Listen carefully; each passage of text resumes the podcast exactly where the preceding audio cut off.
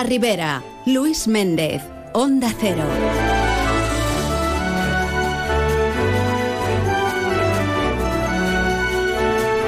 Hola, ¿qué tal? Saludos amigos, muy buenas tardes y bien queridos todos, aquí en más de uno La Ribera.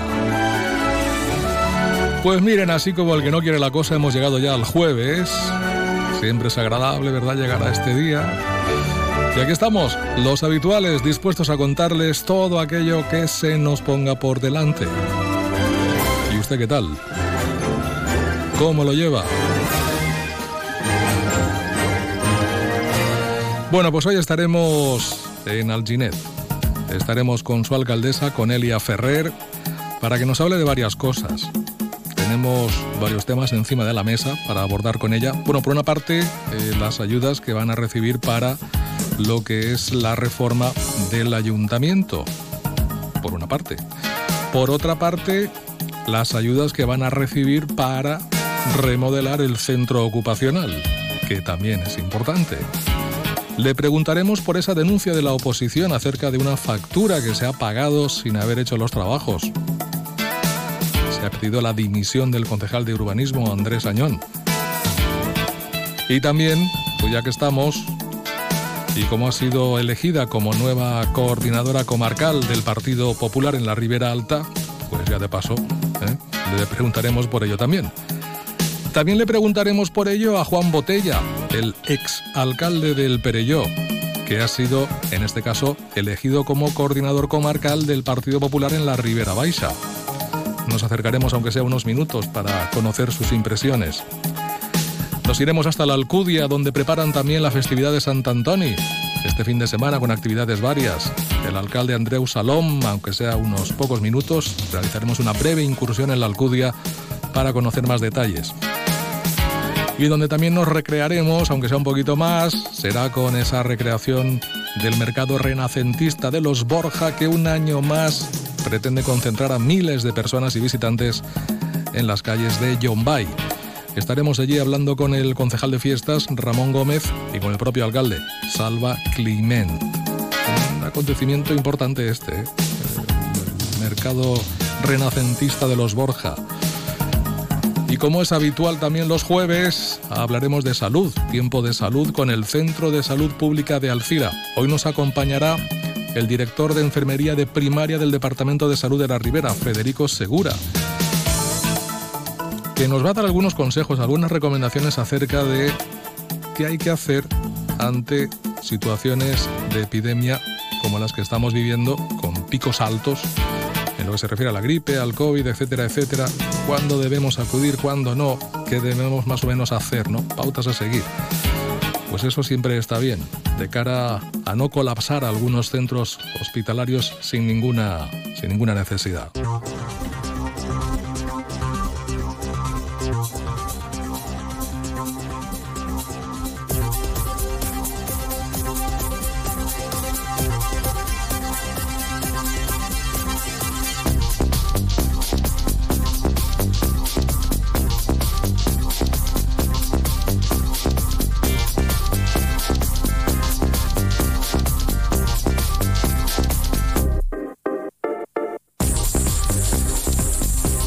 Es jueves, es 18 de enero. Hoy se celebra el Día Internacional del Síndrome de la Hemiplegia Alternante y el día también de Winnie the Pooh. Ya saben, ese osito tontorrón. Pues también tiene su día. Además, los cristianos celebran la Semana de Oración por la Unidad de los Cristianos. En positivo, la comunidad valenciana logra récord histórico al alcanzar los 289 donantes de órganos y realizar 609 trasplantes. En neutro, el hospital de Alcira restringe las visitas ante el repunte de gripe y COVID. Y en negativo, contratos menores, la trampa del Botanic. La intervención detecta irregularidades en esta materia en cuatro empresas públicas del anterior Consejo.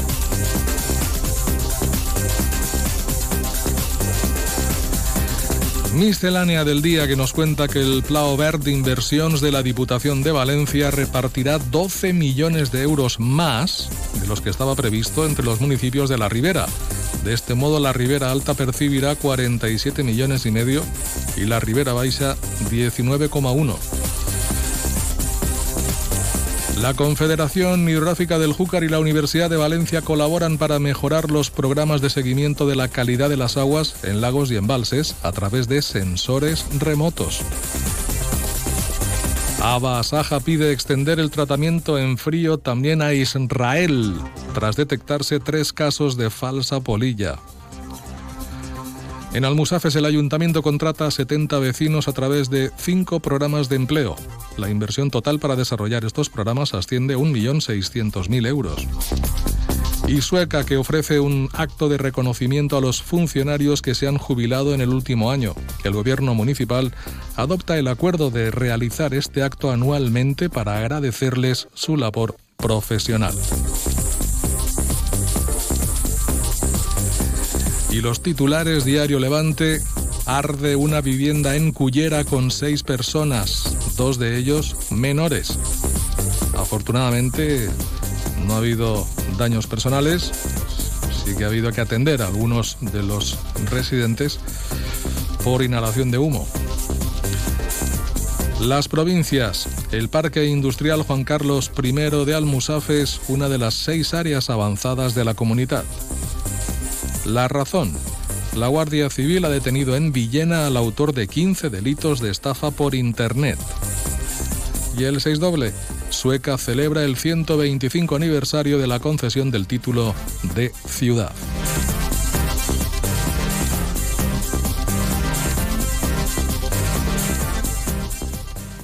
Estoy pensando que tenemos joyas de oro que no utilizamos y podríamos darle más valor vendiéndolas. Sí, he oído que mucha gente va a compra de oro santos patronos. Dicen que mejoran cualquier oferta. Compran cualquier tipo de joya, hasta incluso plata. Compra de oro santos patronos. Máxima tasación y amplia colección de joyas de ocasión a un precio increíble. Compra de oro santos patronos. Avenida Santos Patronos 26, Alcira. Santa de Gabarda Vine a les festes de Sant Antoni de Gavarda.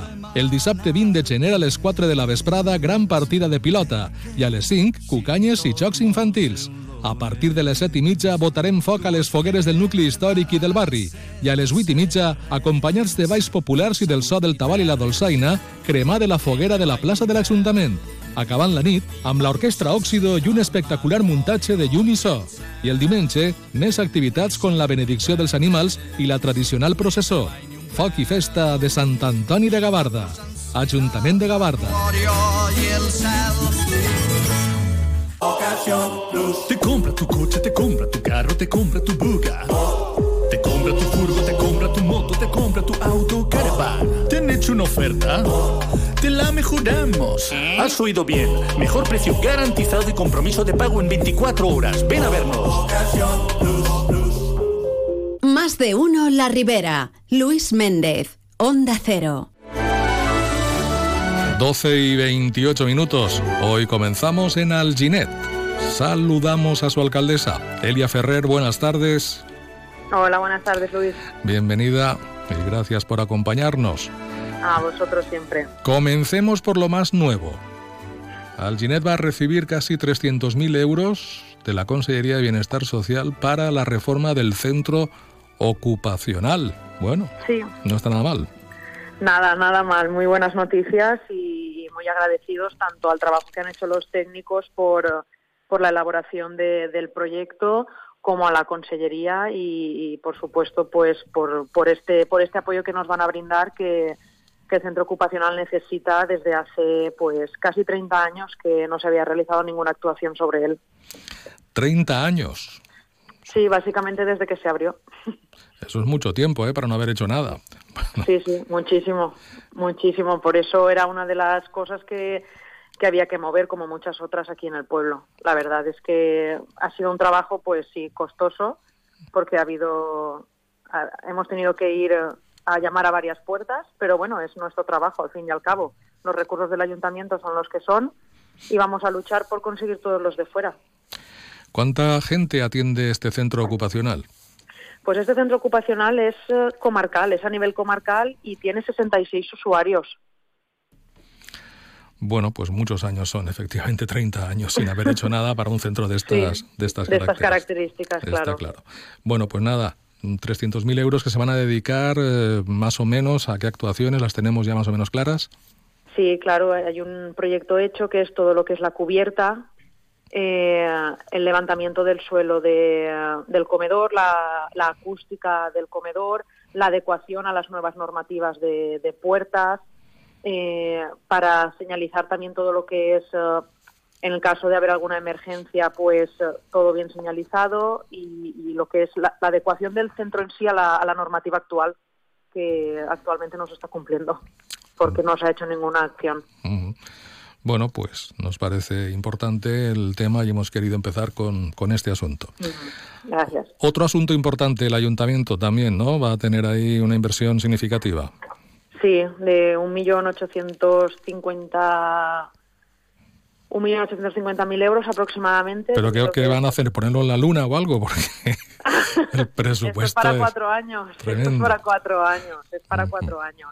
Hemos recibido unos 300.000 euros más de lo que veníamos eh, recibiendo anteriormente de la Diputación y la verdad es que agradecemos que se haya que se haya hecho de esta manera, es decir, que se nos haya concedido para cuatro años, porque así nos da para, para que los ayuntamientos nos podamos organizar y también van a facilitar mucho el tema de presentar los proyectos, van a abrir convocatorias tres veces al año, o sea, que han facilitado mucho lo que es el trámite de- del plan de inversiones, Sí. que a los municipios es pues eh, nuestra, nuestra nuestro gran fondo para, para poder actuar. Ya tienen, ya tienen claras las prioridades.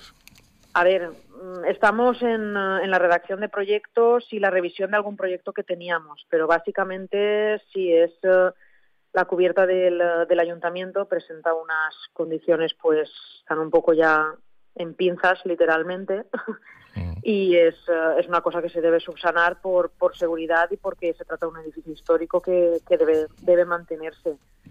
Entonces entraría pues un poco lo que es la cubierta y algunas algunos aspectos más de, de fachada y que podamos eh, que podamos mejorar. Y Alchine necesita de un centro juvenil barra nave polivalente y eh, ese, ese proyecto no lo tenemos, por lo tanto estamos eh, estamos empezando a trabajar en ello y esperemos que, que salga bien. Después sí que tenemos pues otro tipo de proyectos más pequeños, pero los de gran envergadura son Ya. son estos dos. El plan de inversiones también nos dice que estamos obligados a un 10% al ciclo integral del agua, otro 10%, 10 a parques y jardines y otro 10%, 10 a deportes. O sea, ahí son ya tres, eh, El tres 30%, áreas. Correcto. el Estamos 30% hablando ya está, de- ya está comprometido entonces. Claro, porque so- son premisas que te establece el plan de inversiones. Claro. Pero bueno, siempre habrá algo que atender, ¿eh? sin duda, en Sí, cualquiera sí, de esas sí, áreas. Sí, sí, sí, hay, hay para atender. Está claro. Bueno, alcaldesa, más cosas. A ver, porque desde la oposición han pedido la dimisión del concejal de urbanismo, Andrés Añón, Mm. por cierta factura que se pagó sin haber hecho los trabajos. En fin, ¿qué ha pasado con esta historia y cuál es su postura en este sentido? Pues aquí lo que ha pasado, que es lo que comenté ayer ya a otros medios de, de comunicación, es que en el informe de necesidad se establece un lugar concreto para hacer la actuación de este servicio. En la hora de, en el momento de redacción del contrato hay un error de redacción y en vez de poner un polígono ponen otro.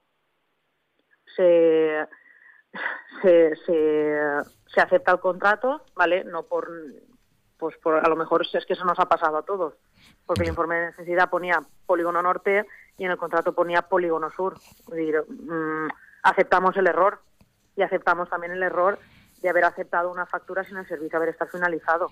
Eso es así, es decir, y se acepta el error, pero de ahí a pedir la dimisión me parece un poco más que más que exagerado porque ni se van a hacer menos metros de pintura ni se está pagando más, quiero decir, realmente se está cumpliendo lo que el contrato dice.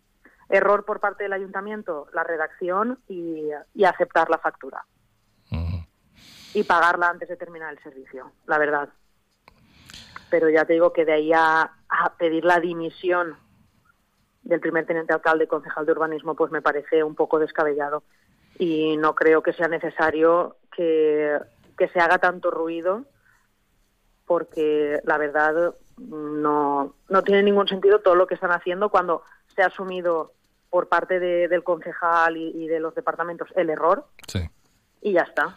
O sea, todo parte de un todo parte de un error en lo que es la De una mala redacción. de una mala redacción, ¿no? Del contrato. Claro, Ya. claro.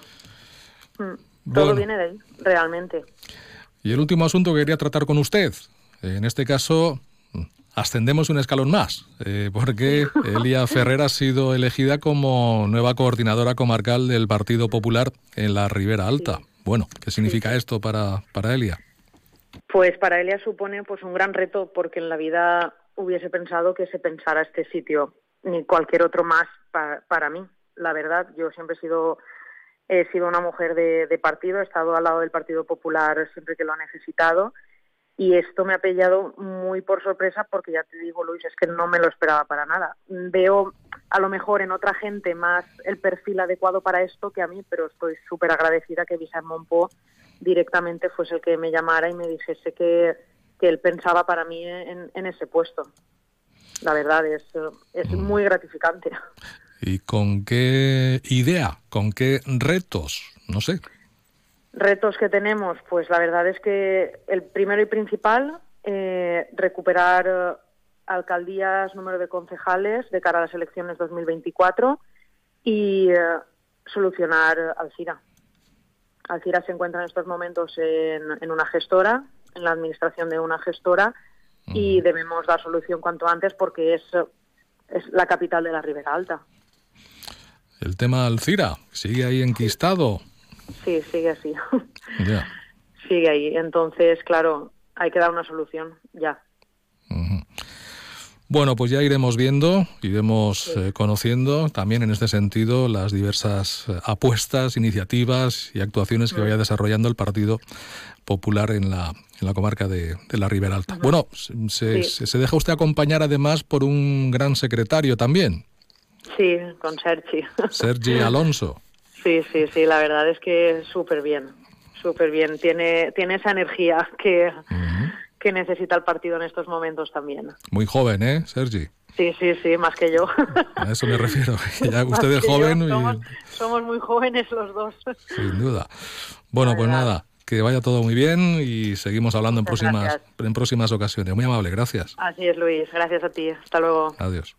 Eso que tú me das es mucho más de lo que pido. Por todo lo que nos das, te mereces todo. Y más. Gama más de Volkswagen. Ahora con más equipamiento. Pintura metalizada, cámara trasera, sistema Bits Audio, sistema de arranque sin llave y más. Todo de serie. Descubre más en Volkswagen.es. Descubre todo esto y más en Motor Pacífico Premium, tu concesionario Volkswagen en Alcira. Siempre te damos más. Volkswagen. Como el perro y el gato. Como siempre, como todos los fines de semana, dispuestos a pasar un buen rato charlando de esos buenos amigos que son los no racionales que conviven con nosotros en nuestros hogares. Todo sobre las mascotas con Carlos Rodríguez. Sábados a las 3, domingos a las 2 y media de la tarde y siempre que quieras en la app y en la web de Onda Cero. Patrocinado por Menforsan, los especialistas en cuidados, higiene y cosmética natural para las mascotas. Te mereces esta radio. Onda Cero, tu radio. Más de uno La Ribera. Luis Méndez. Onda Cero. Las 12 y 39 minutos. Hombre, creíamos que lo habíamos perdido como invitado en la radio por aquello de que, bueno, había dejado ya la política. Bueno, la política no. Había dejado lo que es la, actividad municipal. Había dejado, pues, en este caso, el ayuntamiento del Perelló. Pero él seguía vinculado a su partido, al Partido Popular. Y mira por dónde, pues, le han elegido como coordinador comarcal del Partido Popular en la Ribera Baixa. Juan Botella, muy buenas tardes. Hola, buenas tardes, Luis. ¿Quién nos lo iba a decir, no? Porque no sé si le ha venido por sorpresa o, o no sé, ¿qué tal? ¿Cómo ha llegado Hombre, este, por- este, este por anuncio? sorpresa del todo no me ha venido porque yo, como tú has introducido, continúo colaborando con el partido, pero, pero al final, pues estas cosas hasta última hora no se saben nunca porque hay varias opciones que tiene el partido y para mí una gran satisfacción que el presidente provincial, Vicente Monpó, pues cuente conmigo. Bien, una satisfacción, pero además también me imagino una responsabilidad porque habrá que tomar las riendas de algunas situaciones eh, que se viven en la Ribera Baixa, ¿no? Sí, la Ribera Baixa es una comarca complicada y bueno, pero muy ilusionados en, con vistas al 2027. Hay que hacer equipos fuertes, hay que buscar los candidatos idóneos. Eh, yo, gracias a Dios, me llevo bien con todas las poblaciones y con los presidentes y con, y con todos. Y entonces, pues nada, reorganizar y impulsar un poco y para obtener el mayor, el mejor resultado posible en el 27 y, y por supuesto, recuperar alcaldías. Ese sería, ¿no?, el reto ahora mismo encima de la mesa. Pues sí, no solamente el obtener buenos resultados, sino recuperar alcaldías y si podemos sacar el diputado provincial, pues muchísimo mejor. ¿Y cómo se trabaja para conseguir eso, Juan? Pues cómo se trabaja, pues manos a la obra. Nosotros estamos ahora en un momento eh, dulce en, a nivel provincial y a nivel de la Generalitat Valenciana, entonces pues vamos a, aprovechar este momento para, para, formar a nuestros concejales, que hagan una buena oposición, eh, que se centren en lo importante y cuando llegue el momento, pues en, intentar hacer buenas campañas y, y sobre todo apaciguar eh, algún sitio donde hay alguna llama encendida, pues apaciguar partidos unidos y, también pues hay poblaciones donde han desaparecido eh, partidos de, de centro derecha que ahí tenemos un hueco importante de votantes y pues todo eso, todo eso, cogiéndolo con tiempo y con ganas de trabajar, pues yo creo que vamos a, seguro estoy de que vamos a, mejorar los resultados. Bueno, además le va a acompañar como secretario Gerard Carbonell, ¿qué nos cuenta de él?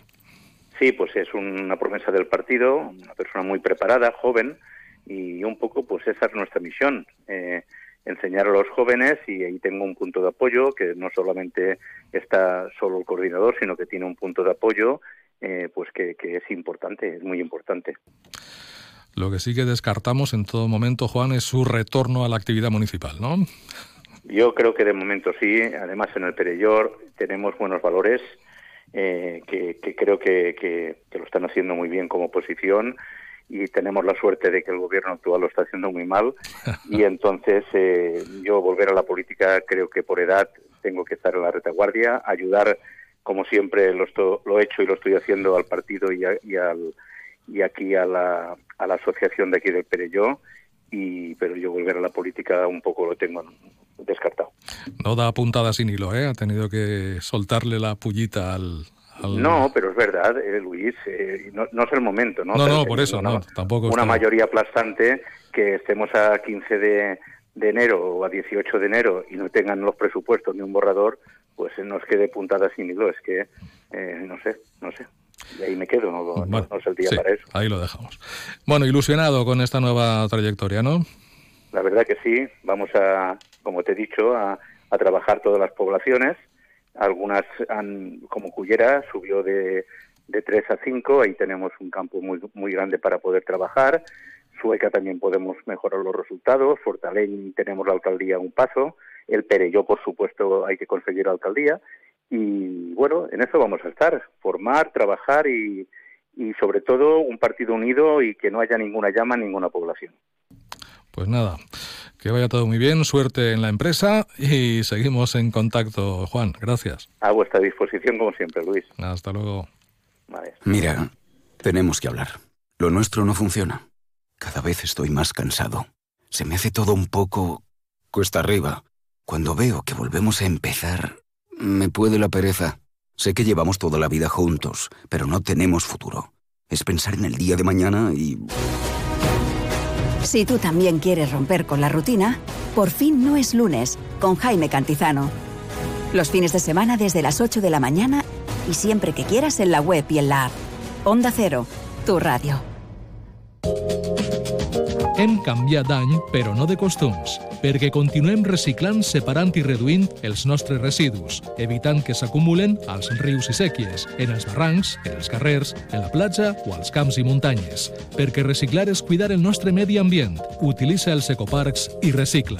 Des del Consorci Ribera i Valldigna agraïm la teua col·laboració. ¿Quieres sorprenderte? Vamos a hablar de las momias de los pantanos. ¿Qué son? Claro, estamos hablando de unos restos que ¿Te aparecen... gusta el misterio? Cualquier rosaventero, cuando vea las imágenes de estos aparatos, va a decir, esto no es de este planeta. La Rosa de los Vientos. Temas muy interesantes tratados con rigor. Sábados y domingos a la una de la madrugada. Y cuando quieras, en la web y en la app de Onda Cero. Con Bruno Cardeñosa. Te mereces esta radio. Onda Cero. Tu radio.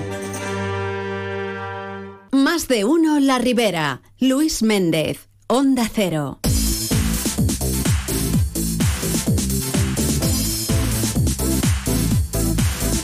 Las 12 y 45 minutos. Siguiente destino, la Alcudia, que también celebra la festividad de Sant Antoni. Andreu Salom, alcalde, buenas tardes. Sí, buena vesprada, Luis, buena vesprada. A ver, ¿qué hemos preparado en la Alcudia para estos días?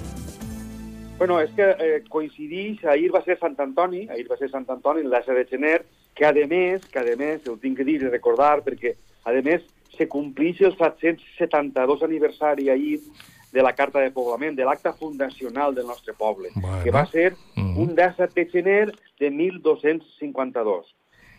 Però ahir començaren ja les festes de Sant Antoni, efectivament, en la missa eh, a l'església de Sant Andreu Apòstol, en la que es van també, eh, es van també fer la tradicional benedicció dels panets.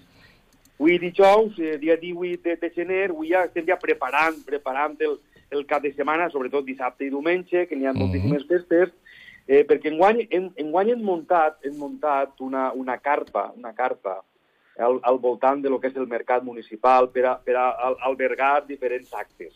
Avui, avui, ja, avui ja encetarem, ja dijous, avui, eh, un taller de, de danses preparats preparant-se ja, ja la gent que vulgui anar i participar per a que s'ensenyen quatre passos perquè el dissabte tenim, tenim, la, tenim la, la dansa.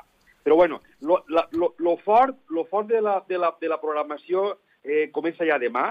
Demà a les 7 de la vesprà inaugurem una exposició fotogràfica Sí. eh, que, que, que s'anomena, per, per cert, Rituals de Festa i Foc, així a l'espai etnològic de la Casa de la Solera.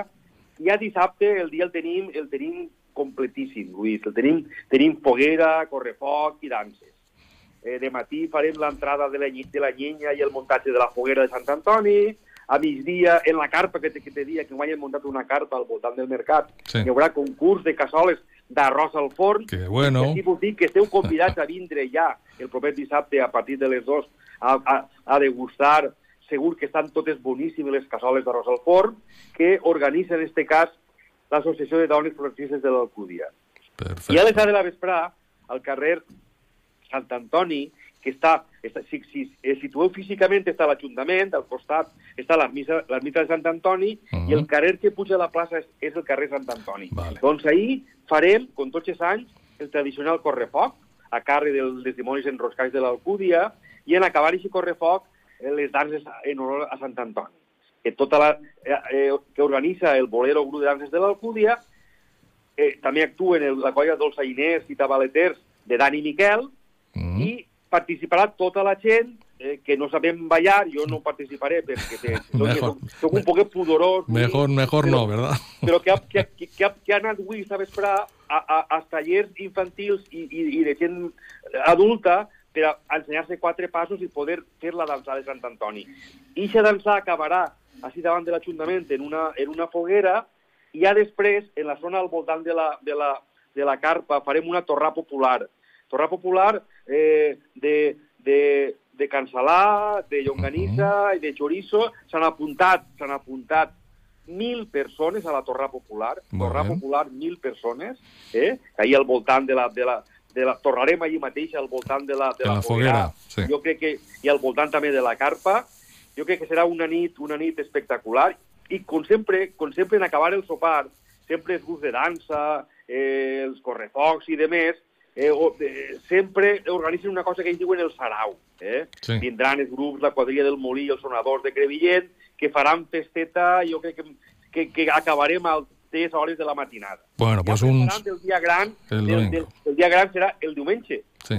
Començarem en la Globotà, que és com una mascletà de, de globus, en la passa del País Valencià, uh -huh. i a la una ja la tradicional benedicció dels animals, així davant de l'ermita de Sant Antoni, entre l'Ajuntament i l'ermita. Que, o sigui, que com pots comprovar, bueno. fins actes en honor al, a Sant Antoni, de, del porquet. Fin, fin de semana intensivo. También, Intentísimo, también en la, Sí, sí, en la Alcudia. Pues nada, alcalde, gracias por contárnoslo y nos dejaremos A caer, vosaltres, seguro. Muy amable. A vosaltres. I esteu convidats a vindre a tots els actes, especialment el concurs de, de al Arroz forn. al forn. Eh? Perfecto. Vinga, Luis. Una Gracias, abraçada. Andreu. Una abraçada. Adiós. Estoy pensando que tenemos joyas de oro que no utilizamos y podríamos darle más valor vendiéndolas. Sí, he oído que mucha gente va a compra de oro santos patronos. Dicen que mejoran cualquier oferta. Compran cualquier tipo de joya, hasta incluso plata. Compra de oro Santos Patronos. Máxima tasación y amplia colección de joyas de ocasión a un precio increíble. Compra de oro Santos Patronos. Avenida Santos Patronos 26, Alcira. Siete horas durmiendo, ocho horas en el trabajo, dos horas comiendo y ¿cuánto tiempo pasas al día en el coche? Después del móvil seguro que es lo que más usas. No te prives y estrena vehículo.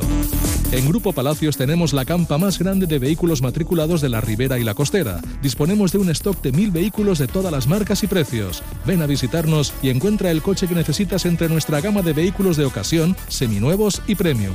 Llévate tu vehículo extra revisado y extra garantizado con financiación a medida y descuentos extraordinarios. Te esperamos en Xiativa en los antiguos salones Reina, al lado del Aldi y frente a nuestras instalaciones de siempre. No cerramos a mediodía. Grupo Palacios, vehículos de ocasión al mejor precio. Elegir y ahorrar va contigo. Ahora en Carrefour y Carrefour.es, jamón de cerdo fileteado Carrefour a 5,99 euros el kilo. O banana categoría primera a 1 euro con 5 céntimos el kilo. Carrefour, aquí poder elegir es poder ahorrar. Más de uno La Ribera. Luis Méndez, Onda Cero.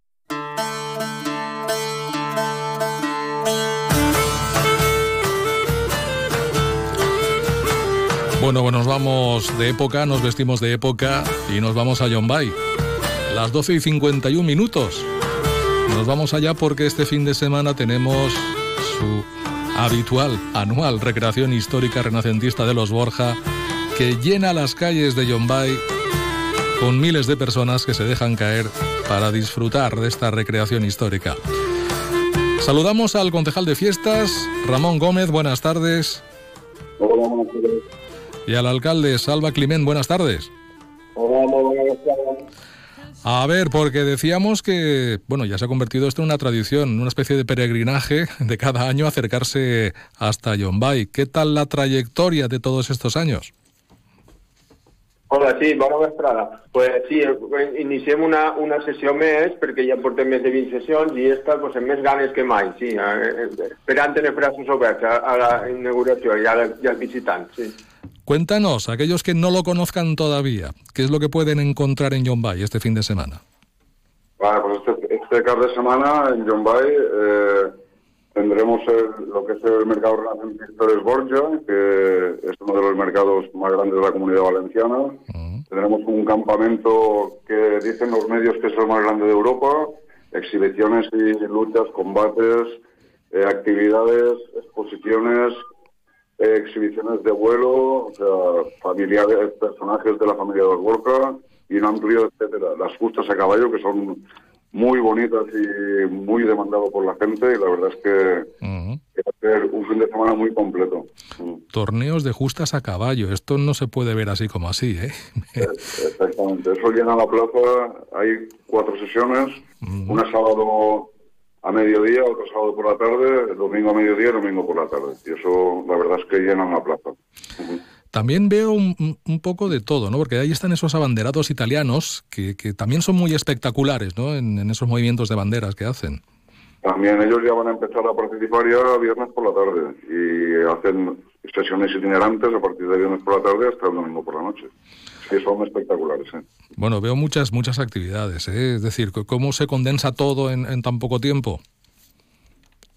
Bueno, pues con una, con una buena organización. Aquí lo que estamos es trabajando desde ya hace varios meses para que todo se, se junte y que haya la mejor exposición posible. Eh, el mercado renacentista de Borja eso es, es la recreación histórica basada en la familia de los Borja y tiene que vincular todo en un fin de semana, sí, perfecto. Bien, eh, se puede decir que aquella persona que, que se acerque a John Bay, sea a la hora que sea, va a encontrar algo, ¿no? De actividad. Sí, a Xina és així, és així. Eh, des, de, des de divendres a les 6 de vesprada s'actuen les hores de descans de per la nit mm. i on va es, es, se recrea un ambient de, de mercat que, que és constant durant, durant totes les hores que està obert el mercat. Sí. I aquesta és, aquesta és la, gran, la gran base que té el mercat de Llombai. Sí. És l'ambientació que aprofita tots els carrers menuts del poble per a crear un ambient espectacular amb una oferta variadíssima, tant dels que ofereixen el mercat medieval a les parades d'artesania, com ha comentat Ramon, i tot, i la gastronomia, i se, i se trasllada també doncs, a restaurants locals i també hi ha les botigues i que ofereixen també productes locals, sí.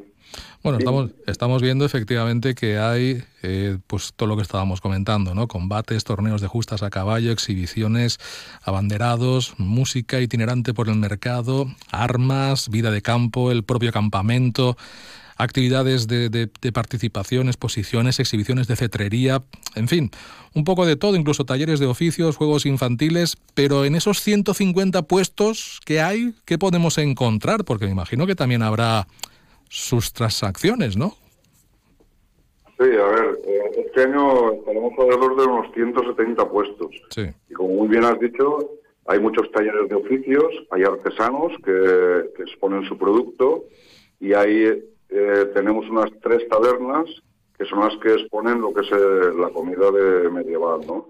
Y la verdad es que cuando te vienes aquí parece que hayas retrocedido mucho en los años y estés en, en otro mundo, ¿no? Son, es un fin de semana que parece que vivas otra época porque todos los personajes están muy bien caracterizados y lo que es el atrecho y los adornos y está vestido John May como, como de la época, ¿no? El- el- el- la escenografía, por tanto, está bien lograda y bien trabajada, ¿no?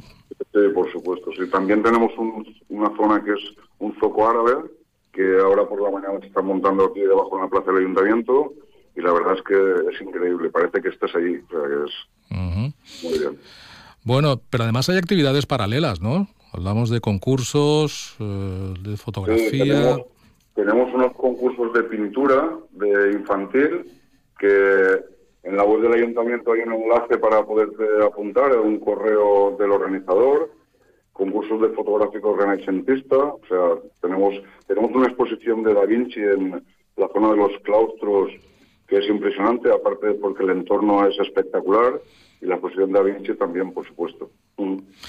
Bien, de alguna manera mm, el, visitante se sumerge en, la época. Eh, llega un momento en el cual crees que estás inmerso en aquella época.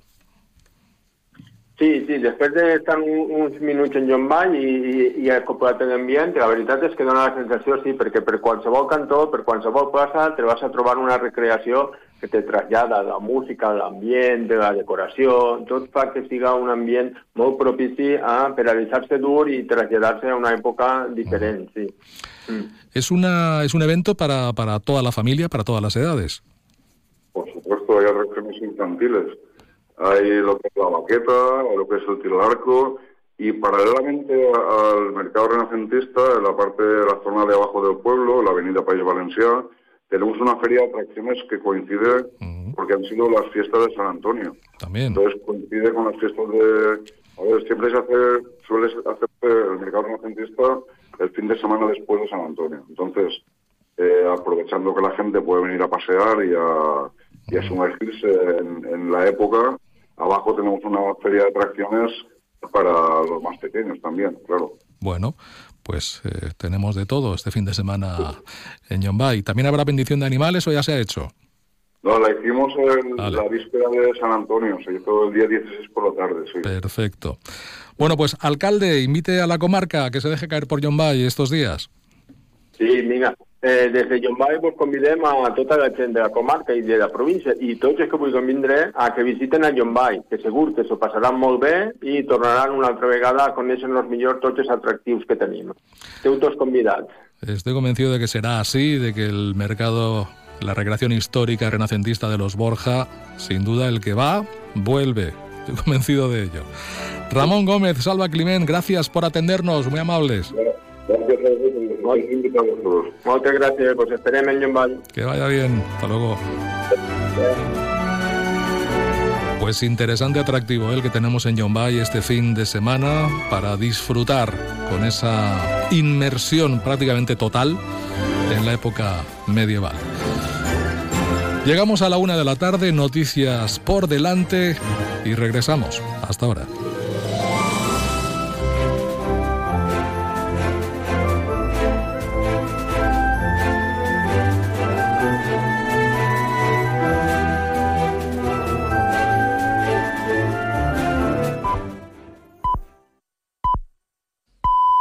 Es la 1 de la tarde, mediodía en Canarias.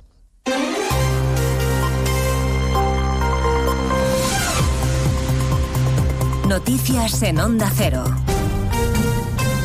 Buenas tardes, avanzamos a esta hora algunos de los asuntos de los que vamos a hablar con detalle a partir de las 2 en Noticias Mediodía con el guion gubernamental que se va cumpliendo. La amnistía sigue pasando trámites en el Parlamento pese a que los letrados del Congreso advirtiesen ayer de su dudosa constitucionalidad. En Moncloa argumentan que hay otros informes que defienden lo contrario y que por tanto va a ser el constitucional, el constitucional de Conde Pumpido quien decida. Las enmiendas del PSOE y sus socios salen adelante en comisión con el apoyo de Junts, Congreso Ignacio Jarillo.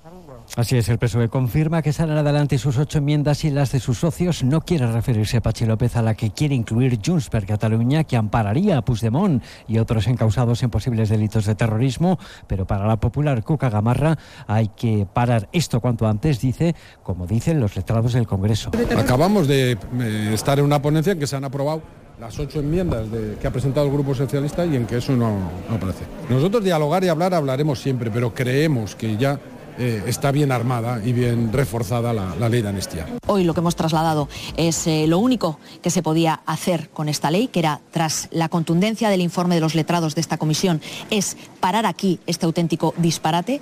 Por cierto, que en este pleno de la reforma de la Constitución para eliminar el concepto disminuidos por discapacitados, Vox finalmente anuncia que votará no.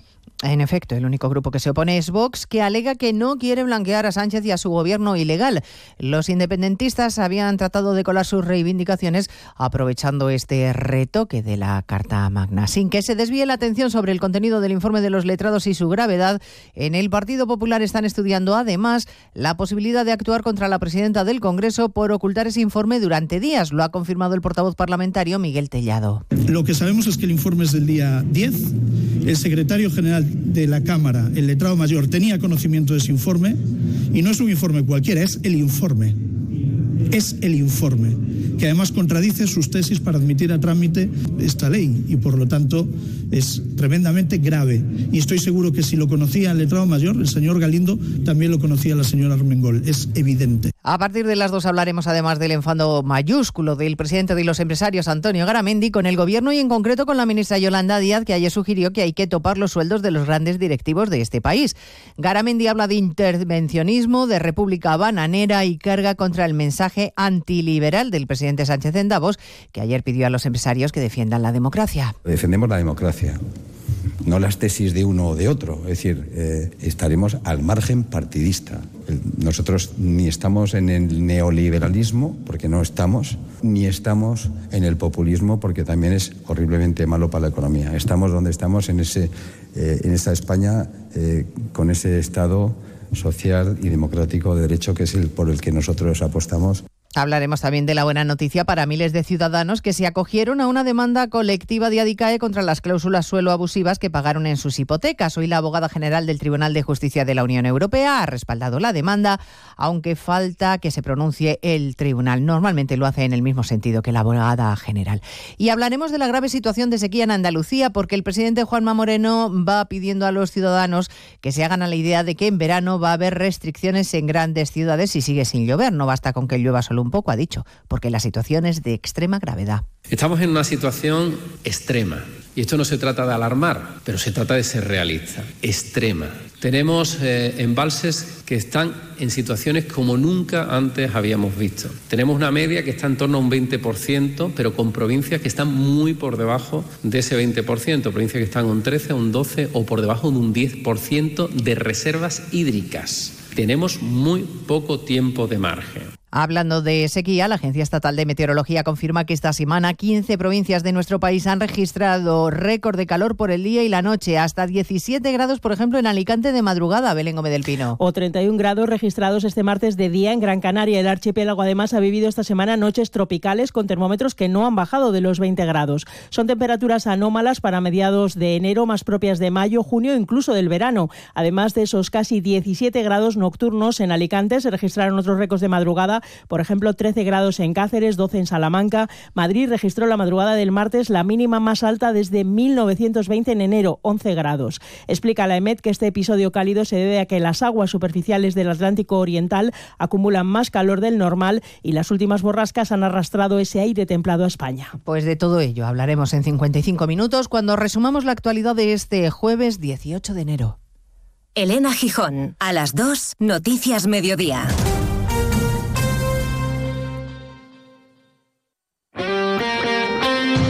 Este jueves la Copa del Rey se juega en Radio Estadio, con las dos últimas plazas en juego para los cuartos de final. Una semana después de verse las caras en la Supercopa, los eternos rivales madrileños se vuelven a enfrentar. Desde el Metropolitano, Atlético de Madrid, Real Madrid. Solo puede quedar uno. Los rojiblancos a aprovechar la ventaja de jugar en su estadio. Los blancos en el mejor momento de la temporada. Y desde Salamanca, el pequeño se quiere comer al grande. Unionistas Barcelona. Este jueves desde las 7 de la tarde, las últimas plazas de Copa para los cuartos de final se juegan en Radio Estadio. Con Edu García. Te mereces esta radio. Onda Cero, tu radio.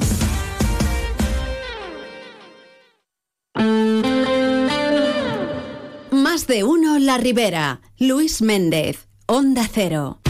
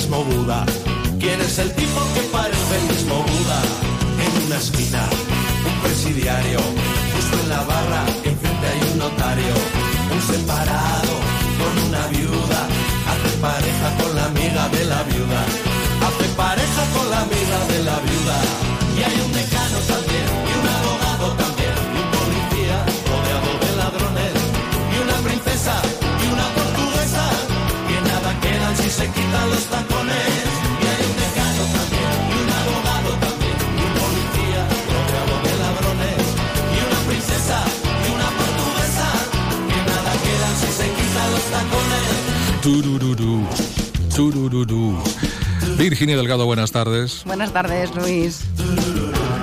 ¿Te Café Quijano. te suena de algo? Pero no Claro. sé si luego se siguen llamando Café Quijano o cambiaron de nombre. No sé ahora cómo está el grupo, no tengo ni idea. Desconozco la circunstancia de, de- de ellos. Son tres hermanos, eso sí que lo sé. No sé si cada uno va por su cuenta, mm, si ya no están juntos, si- no tengo ni idea. Bueno, pues Café Quijano lo conforman Raúl Quijano, Manuel Quijano y Óscar Quijano. Este último es el bajista y vocalista también. Cumple 55 años. Y temas como este, La Taberna del Buda, junto con aquel otro La Lola, pues allá por finales de los 90, principios de los 2000, pues la verdad es que nos trajeron sonidos muy, muy, muy interesantes.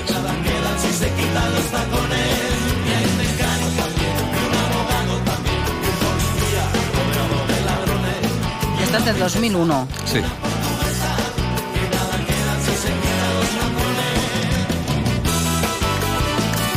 Ese sonido Big Bang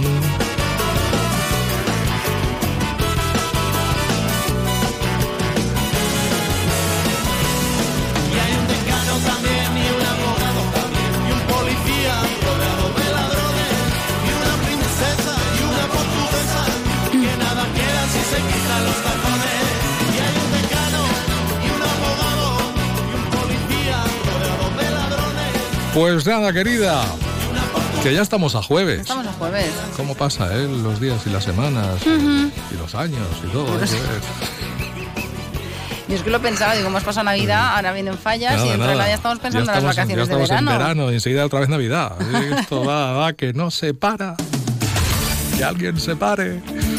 Bueno, Ay, ¿qué, Luis. ¿qué está pasando por ahí fuera? Mira, pues eh, te cuento para quien nos esté escuchando que debido a un incendio entre las estaciones de Alfafar y Valencia Norte, la circulación se ha visto interrumpida en ambos sentidos, afectando a la línea C2 que va de Valencia a Moixent, que es la que utilizamos los usuarios de la Ribera. De momento eh, sigue interrumpida. Si hay alguna novedad de aquí a las 2 menos 20, pues daremos eh, constancia de ello. Por otro lado, te cuento que Carlet ha reducido de forma drástica los índices de delincuencia en la localidad. Así lo ha manifestado la alcaldesa del municipio, Laura Sáez, quien desde que entró a gobernar eh, pues se marcó como una de sus prioridades la mejora de la seguridad ciudadana.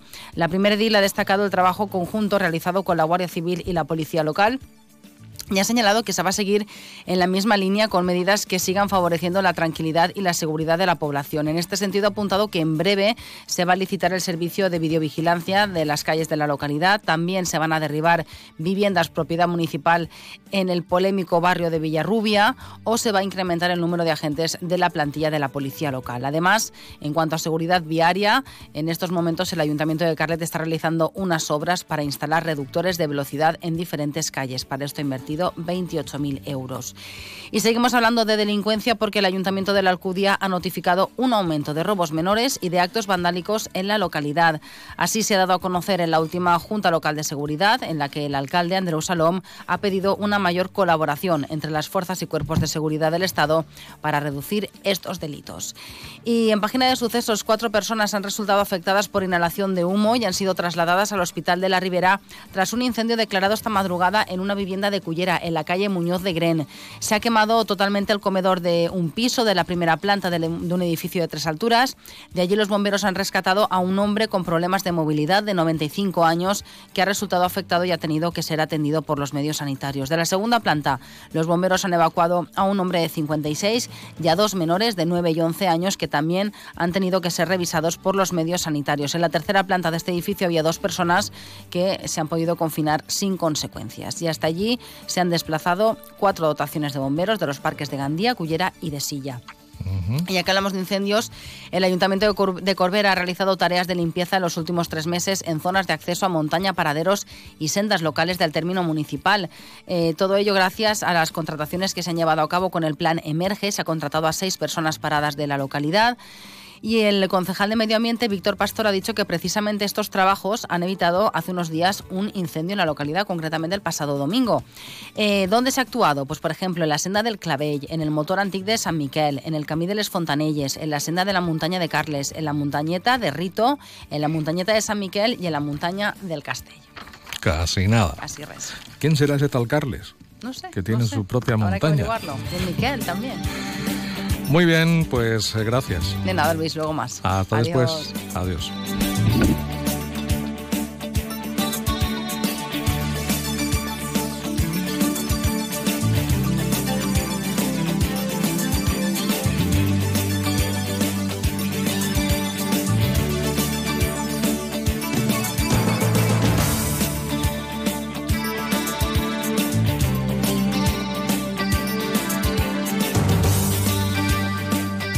Conozcamos ahora que nos depara el tiempo.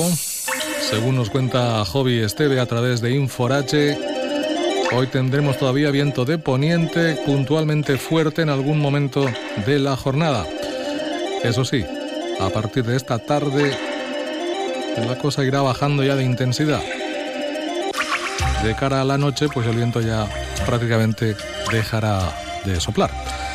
A lo largo del día tendremos hoy nubes y las temperaturas, nubes, pero ya está, intervalos, nubosos, poco más. Y las temperaturas que se van a mantener sin cambios significativos. Mañana, pues mañana sí que habrá algún cambio, al menos está previsto que lo haya. Se nos acercará, se nos aproximará una vaguada de aire frío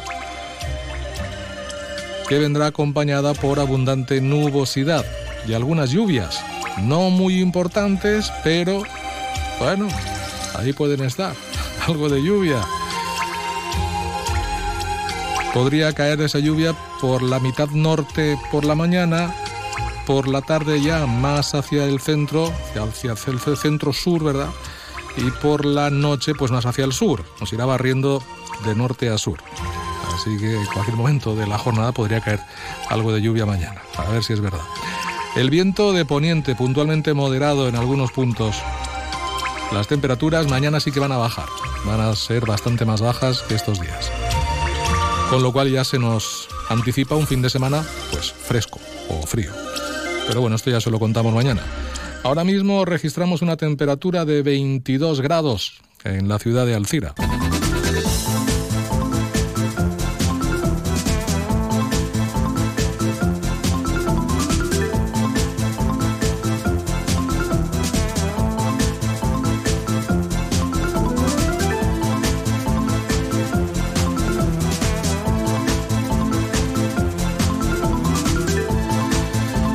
Pues bien, hoy se celebra en este 18 de enero Santa Margarita de Hungría.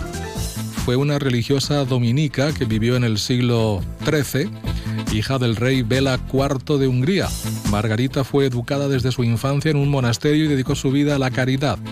Rechazó el matrimonio que le ofrecieron sus progenitores y se encomendó a ayudar a los pobres. Se la considera mediadora de la tranquilidad y de la paz. Pues nada, además de Santa Margarita, hoy también Santa Priscila o Santa Prisca, San Deicolo, San Jaime Hilario Barbal y San Volusiano. Felicidades.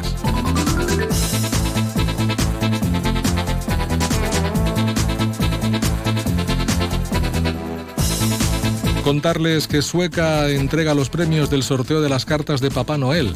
Las cinco afortunadas han obtenido tarjetas regalo por valor de 50 euros para comprar en el comercio local. Y hoy, a partir de las 10 de la mañana y hasta las 9 de la noche, se puede visitar de la tradicional Feria de Sant Antoni instalada en la Ronda País Valencia de Sueca. Contarles por otra parte que la alcireña Arancha Gómez publica hoy con Alfaguara su nueva novela, Sugar, La muerte nunca fue tan dulce. Y hoy se puede donar sangre en la factoría Ford de Almusafes durante toda la jornada.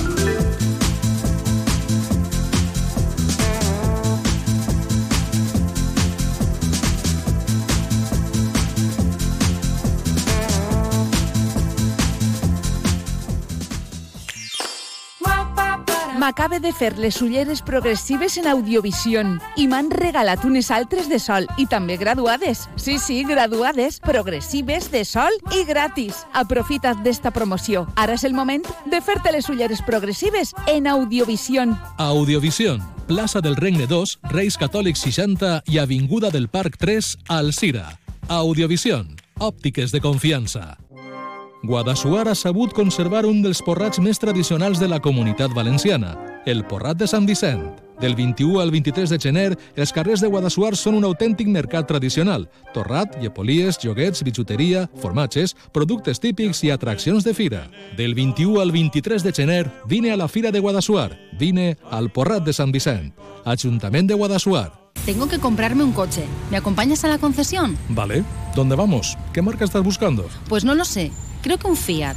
Bueno, no, mejor un Jeep. ¿Sabes qué? Vayamos a Grupo Palacios. Tienen nuevas instalaciones con todas las marcas que te gustan. Seguro que encuentras tu vehículo. Grupo Palacios, único concesionario oficial de Fiat y Jeep en Alcira. Avinguda del Sports 20. Estoy pensando que tenemos joyas de oro que no utilizamos y podríamos darle más valor vendiéndolas. Sí, he oído que mucha gente va a compra de oro santos patronos. Dicen que mejoran cualquier oferta. Compran cualquier tipo de joya, hasta incluso plata. Compra de oro santos patronos. Máxima tasación y amplia colección de joyas de ocasión a un precio increíble. Compra de oro santos patronos. Avenida Santos Patronos 26, Alcira. Más de uno La Ribera. Luis Méndez. Onda Cero.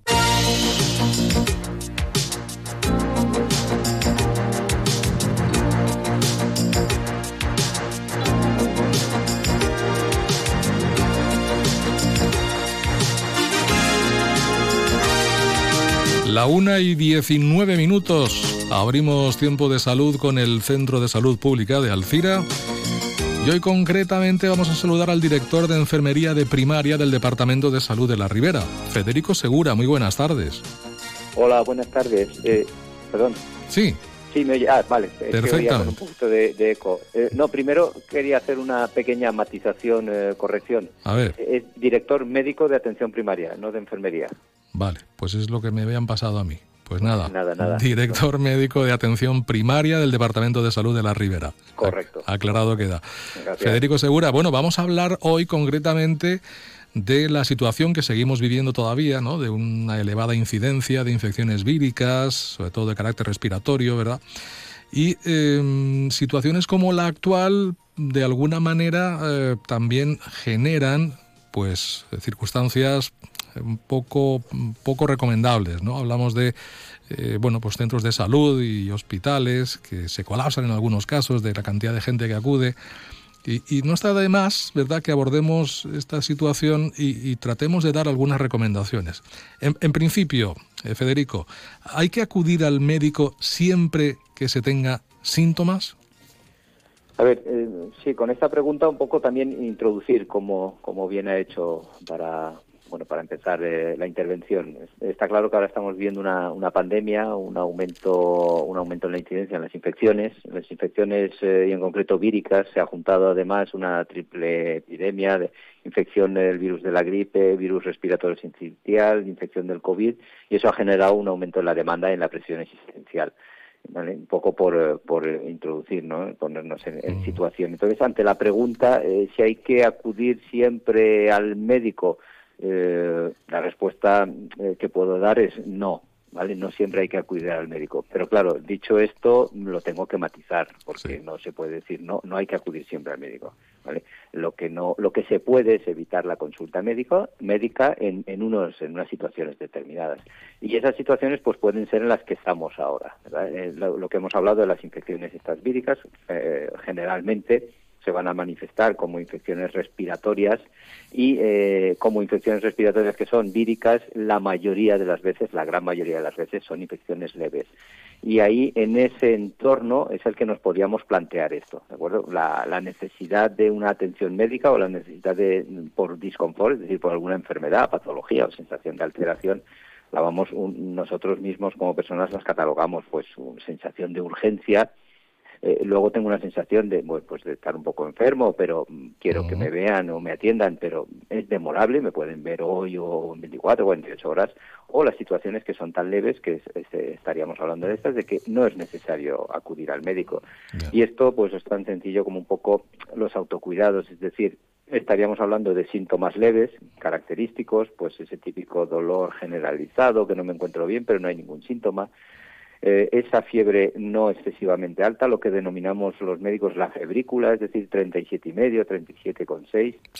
Todo lo que esté por debajo de 38 lo consideramos febrícula, por lo tanto sería otro síntoma leve. Eh, los em, famosos o característicos mocos, bueno, pues tenemos una congestión, muchos mocos, pero no hay otro síntoma que lo acompañe, no hay fiebre, no hay dolor específico, nada. Esto es un conjunto de síntomas leves que podríamos decir, bueno, pues no es necesario, voy- acaban de aparecer, no es voy a ver la evolución. ¿Vale? De- y después están las situaciones que se salen de estas eh, de los síntomas leves que podrían evitar la consulta médica, los síntomas leves que ya no llevan dos o tres días, sino que llevan seis o siete o cinco, bueno, pues ya quizás precisan atención. Estos síntomas leves, pero en un entorno de lo que llamamos paciente de riesgo, del paciente mayor de 65 años, el inmunodeprimido, la embarazada, el lactante, es decir, son pacientes que, bueno, que dentro de estos síntomas leves sí que es recomendable una. Por lo tanto, ¿hay que acudir siempre? No, pero teniendo esto en cuenta es un poquito estas matizaciones.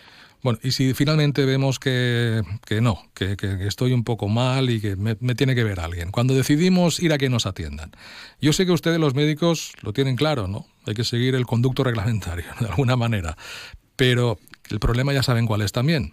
Muchas veces o no te atienden, o no te cogen el teléfono, o está todo colapsado y te vas directamente al hospital. ¿Dónde tenemos que ir? ¿Al hospital o al centro de salud, doctor?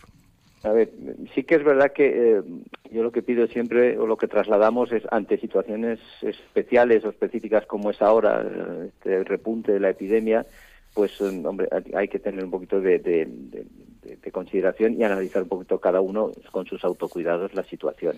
Eh, el dónde debemos de, acudir, bueno, pues vamos a seguir un poquito eh, el, escalón o, los distintos eh, ámbitos del, sistema sanitario y como su nombre indica, en principio por sentido común y por lógica debemos de acudir a atención primaria.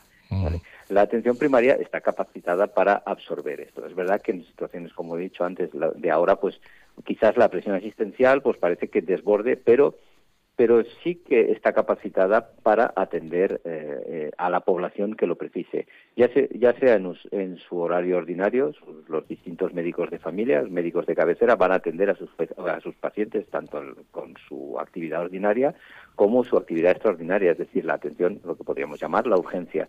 Y luego dentro de atención primaria tenemos lo que se denominan los puntos de atención continuada, es decir, los denominados o los llamados conocidos PACs que son la, atención a la urgencia fuera del horario ordinario del centro de salud. Y ahí es donde, eh, dentro de, insisto, la molestia de que no se coge lo que se debería de coger el teléfono, que realmente es que no se puede atender porque la mayoría de las veces porque está saturado, pero bueno, eh, cuando el paciente acude sí que les pedimos siempre un poquito seguir los escalones del sistema sanitario, que es atención primaria, por eso tiene su nombre, y desde luego que le quede la tranquilidad a toda la población. Una vez en atención primaria, sea vía médico de cabecera, sea atención a urgencia por, el PAC, cuando haya criterios de derivación, estos dos sistemas, médico de cabecera o el PAC, van a derivar al paciente a urgencias hospitalarias. Con esto, insisto, yo siempre utilizo los matices, con esto no estoy diciendo de no acudir a urgencias del hospital, hay situaciones en las que eh, sí que es, bueno, no es que sea preciso, pero sí que es, aconsejable pues directamente a mm, urgencias. en estos casos de infección respiratoria, por ejemplo, paciente con una enfermedad de base, base el broncópata, que aún aparece con fiebre alta, con dificultad respiratoria, etcétera, son una reagudización de su patología que lo recomendable es urgencia hospitalaria porque ya van a, implementar unos tratamientos o unas pruebas diagnósticas que en atención primaria no disponemos. Pues nos queda claro. ¿Automedicación debemos hacerlo o no? Bueno, pues ante la pregunta es como la primera pregunta. Tengo que contestar no. Ahora, mm, vuelvo a insistir, mm, automedicación no, porque no lo recomendamos los médicos eh, nunca, pero con sus matices. En esta situación en la, en la que hablamos, eh, infecciones respiratorias, eh, una, una, epidemia, un repunte, sintomatología leve, pues bueno, si nos conocemos y, sabemos aplicarnos autocuidados, yo creo mm. que todos tenemos una batería de fármacos más o menos asumibles que podemos, pues eh, con, los, con los que nos podemos automedicar. Y además luego hay una cosa que quiero siempre me gusta repetir y no hay que olvidar nunca, el apoyo en las farmacias. El farmacéutico es el otro profesional, del otro pilar de la sanidad que va a, ayudarnos mucho en este sentido. Es decir, no, no es una automedicación completa, pero voy a acudir a la farmacia, que la accesibilidad es fácil, están abiertas muchas horas, la tengo en el barrio y y sobre todo me va a ayudar porque me va a prescribir o me va a indicar un fármaco, pero además también puede detectar algo que yo considero un síntoma leve, que no necesito ir al médico, que cuando le cuento al farmacéutico él puede detectar que no es tan leve y que a lo mejor sí que precisa una atención y nos recomienda, pues mire, vaya al médico porque esto yo creo que lo debe ver. Eso también es una gran ayuda. Enlazamos con la siguiente pregunta y rápidamente porque me queda un minuto, doctor. Pues ¿Qué puedo tomar en esta situación? Bueno, pues en el caso de que el, autocuidado nos lleve a la automedicación, porque son síntomas leves y los que he descrito antes, los conocidos, eh, empezamos por los conocidos anticatarrales, los fármacos que llevan siempre son la unión de dos, tres principios activos, eh, un analgésico antitérmico como puede ser paracetamol y ibuprofeno, además va a tener un antihistamínico para estos síntomas de sequedad, estornudo, picor de ojos. Y además va a tener en ocasiones hasta tienen descongestivante para evitar o mejorar el tema de los mocos. Y luego por otro lado pues la tos también es, bastante molesta en este caso, pues si es una tos seca eh, algún fármaco para la tos seca, si es una tos eh, productiva, pues un mucolítico para hacer los mocos, la acetilcisteína, por ejemplo, hacer los mocos más fluidos y expulsarlos más fácilmente. Son fármacos eh, que no dan, no suelen dar efectos o dan muy pocos efectos secundarios, no los dan nunca o casi nunca, no necesitan receta y se pueden eh, adquirir con, además con el consejo del farmacéutico libremente y fácilmente en la farmacia. pues nos hacemos una idea y nos hacemos también cargo de la, de la situación. Federico Segura, director médico de atención primaria del Departamento de Salud de la Ribera, muchísimas gracias por acompañarnos y que vaya bien. Un saludo. Muchísimas gracias a ustedes. Gracias, buenos días. Pues nada más, terminamos. A partir de aquí, actualidad de otra forma, noticias y volvemos mañana. Será viernes, ya estaremos a viernes. Disfrútenme lo que resta de día, que para eso está. Y sean felices. Hasta mañana.